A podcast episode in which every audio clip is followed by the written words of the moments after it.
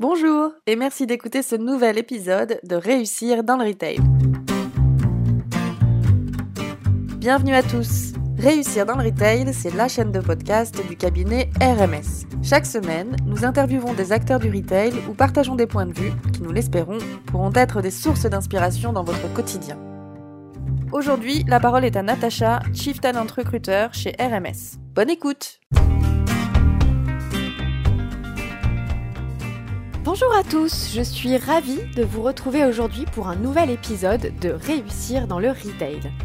Et aujourd'hui, j'ai envie de vous parler de l'inclusivité dans l'univers du luxe et de la mode, et forcément, étant consultante en recrutement, de l'inclusivité dans le recrutement. Alors, tout d'abord, qu'y a-t-il derrière ce mot? Inclusivité. Certainement un des mots les plus utilisés ces dernières années dans les univers de la beauté, de la mode et du luxe. On le lit, on l'entend partout. Euh, des marques de lingerie comme Princess Tam Tam ou Isée qui prônent le body positive avec leur campagne aux photos non retouchées qui buzzent sur Instagram. Ou encore Fenty, marque star créée par Rihanna qui propose de la lingerie pour toutes les morphologies mais aussi du maquillage pour toutes les couleurs de peau. Bref, l'inclusivité, c'est l'implication de tous les individus sans discrimination.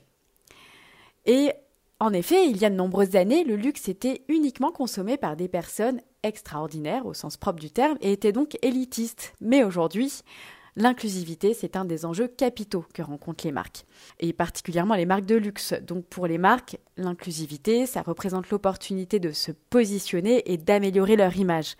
Car incarner une image bienveillante et non discriminante, c'est le nouvel enjeu des marques de mode et de luxe. La preuve, aujourd'hui, de nombreuses marques de luxe ont engagé des responsables diversité et inclusion.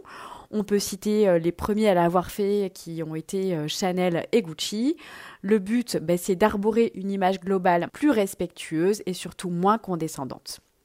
Et évidemment, ça, ça, ça a fait suite en fait à plusieurs bad buzz Plusieurs marques euh, de luxe ont été jugées comme discriminantes et aujourd'hui forcément elles cherchent à inverser la tendance. Et l'enjeu est particulièrement de taille parce que aujourd'hui les millennials représentent plus de 40% de la clientèle du luxe et il se trouve que quand on se penche sur leur motivation d'achat, tout ce qui est justement valeur et engagement des marques arrive en tête. Donc, euh, comme les millennials sont très très présents sur les réseaux sociaux, ben, ces consommateurs du luxe peuvent aisément débattre de façon virale, à la fois sur les produits, sur les actions de communication des marques, et ça a forcément de fortes conséquences sur euh, leur réputation et leur image. Alors, aujourd'hui, on peut s'interroger et se demander est-ce que cette inclusivité est euh, représentée par les marques sur certains podiums ou sur les réseaux sociaux, est-ce qu'elle est aussi représentée dans les recrutements? Et donc, est-ce que cette inclusivité des défilés, on les retrouve aussi dans les bureaux et dans les boutiques de ces marques de luxe?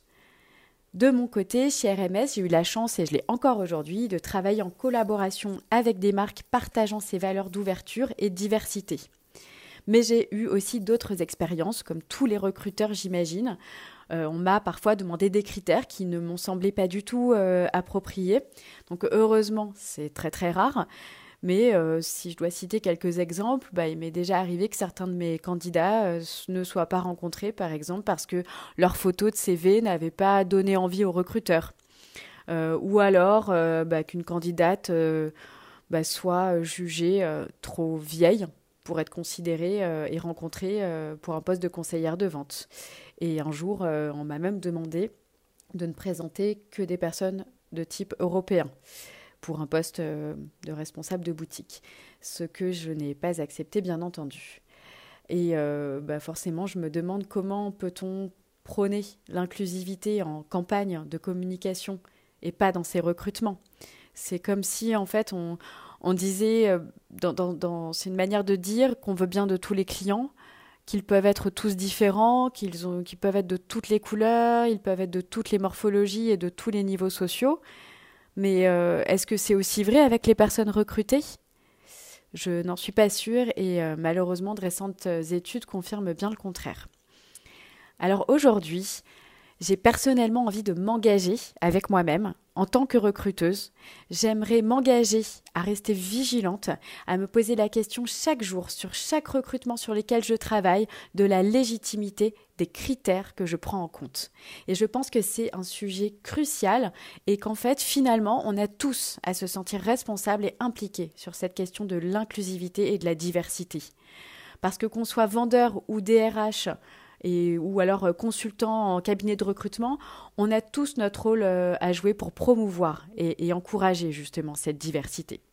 Et mon petit doigt me dit que les marques qui réussiront demain seront justement celles qui seront en cohérence dans leurs engagements, euh, à la fois que ce soit dans leurs ateliers de production, sur leurs défilés de mode, dans leurs bureaux et dans leurs boutiques.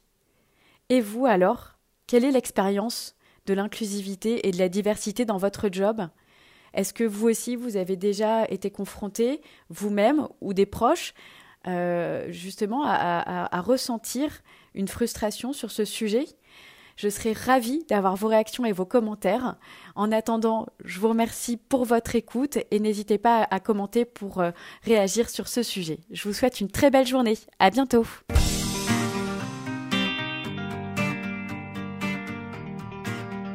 Merci beaucoup pour votre attention. Nous sommes curieuses de savoir ce que vous avez pensé de cet épisode, alors n'hésitez pas à nous laisser un commentaire ou une appréciation, ou même, si vous avez envie, proposez-nous des sujets pour les prochains épisodes. Merci à Aurélia pour la musique de ce podcast. Vous pouvez écouter son sublime album intitulé Blue Inside sur YouTube. Merci encore pour votre écoute et à la semaine prochaine pour un nouvel épisode de Réussir dans le Retail.